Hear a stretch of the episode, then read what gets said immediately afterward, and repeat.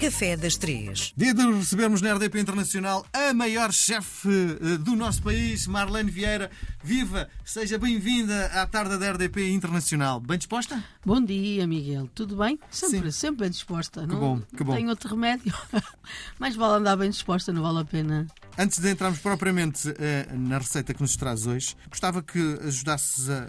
Tu tratar por tu, não tem problema para não. Óbvio, Miguel, por amor de Deus. Já estamos juntos há alguns meses. Bom, como pensar os profissionais eh, na internacionalização da cozinha portuguesa? Isto é, nós estamos muito focados em produzir para os portugueses, não é? Como, como é que nós vamos pôr Portugal no mapa da gastronomia internacional? Ora, muito bem. Isso é uma pergunta difícil. Muito difícil, porque tem sido o grande debate E tu tens feito alguma coisa por isso, nos não é? congressos, não é? Nos congressos cozinheiros, porque há congressos Eu cozinheiros. sei, estiveste em Espanha há pouco tempo. Sim, porque Portugal tem tanta coisa, tanta variedade, que se nós olharmos para o receituário português, não é? salgado e doce, bem que o doce já está muito bem, os pastéis de nata estão espalhados pelo mundo e, e pronto, já, já são um sucesso internacional. A nível de salgados é mais complicado. Se nós perguntarmos a um, lá, um americano, um japonês, o, que- o japonês se calhar consegue responder porque os japoneses têm uma ligação a Portugal com muitos anos, não é? Mas um americano, o que é que ele conhece? Pronto, Primeiro temos que ter um americano que saiba onde é que é Portugal. Começa logo por aí. É, o que é que sabe sobre a, o- a gastronomia portuguesa? Certamente falará do peixe grelhado, não é? Sim, Que é aquilo que as pessoas que vêm de fora procuram muito. sim. E achas que o peixe grelhado é uma marca portuguesa?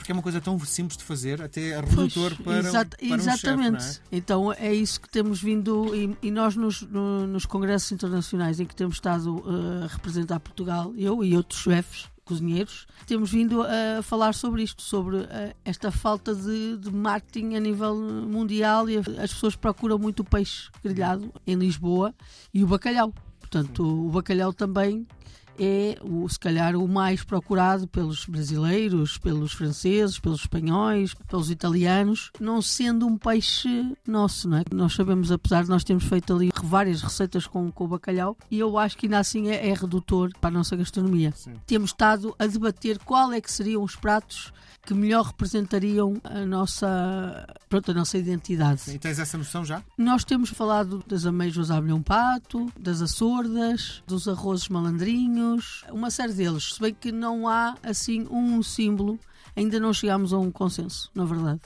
Ainda não chegamos, Miguel. Nós estamos a debater, nós estamos nesse caminho. Sim. E, e na tua perspectiva, o que está a faltar, assim, nós temos a mão de obra, não é? temos a capacidade de fazer, já temos os chefes criativos. No fundo, aquilo que estás a querer dizer, aquilo que falta é o marketing, é isso? É. É um trabalho em conjunto. Portanto, os cozinheiros não vão fazer, não vão conseguir fazer este trabalho sozinhos. A indústria, juntamente com, com os nossos governantes. Mas, mas ah, diz uma coisa. Quando alguém vem passar uns dias de férias a Portugal, nesta altura, para além da praia, do bom tempo, da história que está ligada a Portugal, tu não achas que já leva também a gastronomia? Ah, claro. Já as pessoas hoje em dia temos um veículo, não é? o maior veículo de, de- de informação, que é o, o Google. e no Google as pessoas eh, já encontram vários pratos, não? O arroz de pato, o polvo alagareiro, o bacalhau alagareiro.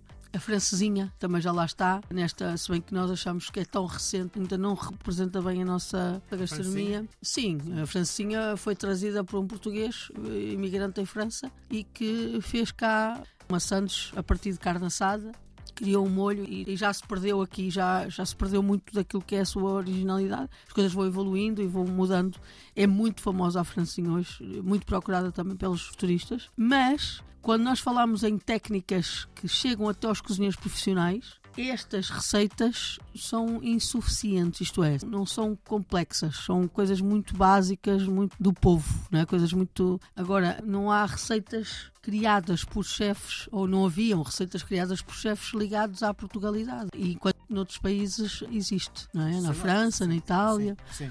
O marco da cozinha mundial é a França, é? Já não é só a França, já, já tem uma série de países, mas sim, a França marcou e marca ainda muito dos cozinheiros profissionais a nível mundial. Sim, Como a moda, pensa-se em Milão, Paris. sim, França, na cozinha, sim. É na França, cozinha França. sim, é. sim. E há uma marca, eles conseguiram, fazendo através do marketing, não é? De anos e anos e anos a trabalhar. Eles conseguiram- construíram um receituário profissional, até uma linguagem de técnica de cozinha. Sim. Portanto, eles criaram esse glossário a nível mundial. Portanto, é uma linguagem única. Qualquer cozinheiro profissional usa os termos, assim como em arquitetura existem termos técnicos, assim E como... é tudo em francês, é isso? E é quase tudo em francês. Sim. Falta isto para Portugal, é isso? Falta isto para o mundo inteiro. Aliás, nenhum quase nenhum dos países tem isto, não é? Atenção, França é, é mesmo. criou há muitos e muitos anos esta, através de, de vários chefes e cozinheiros e pessoas que tinham uma, ali uma ligação muito forte à, à gastronomia e, que perceberam rapidamente que a gastronomia estava diretamente ligada à cultura de um povo e à identidade de um povo. Nós, em Portugal,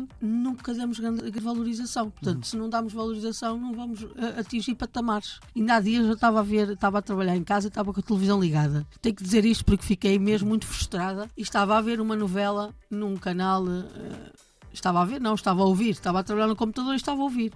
E uma das atri- das atrizes, a representar uma pessoa da alta sociedade, da classe alta em Portugal, referindo-se a outra atriz, a outra uma pessoa que estava a representar uma cozinheira, ela refere-se como sendo uma cozinheira que nem a terceira classe deve ter. Coitadinha, vamos ignorar isto. Isto deixou-me muito frustrada, porque eu penso é? na pessoa que escreveu este texto, na ignorância que tem e na falta de, de reconhecimento que tem sobre um cozinheiro, um cozinheiro profissional e que, que está associado a alguém com pouca educação. Sim. E, por é cima- muito triste. E cima por cima, não, isso não, não é verdade. tempos de hoje, e não é nada têm- verdade. Têm formação, não é? Há formações ah, superiores hoje, neste momento, há, há universidades que estudam, que estão ligadas à ciência, à química neste momento. Portanto, um cozinheiro, há vários tipos de cozinheiros, mas os cozinheiros já têm uma sensibilidade muito apurada, são pessoas com uma, como é que eu posso dizer, com uma intuição, uma coisa muito, são muito, são muito especiais. E tratar um cozinheiro, mesmo que seja numa novela, desta forma, achar que é uma pessoa que não tem valor nenhum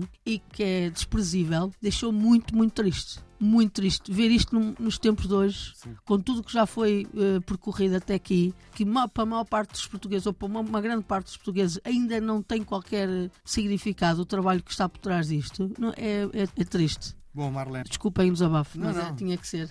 tinha que nós ser. já não temos é tempo para a receita. Claro, tá? está bem. Beijo Pronto. grande, até para a Obrigada, semana. Obrigado. beijinhos.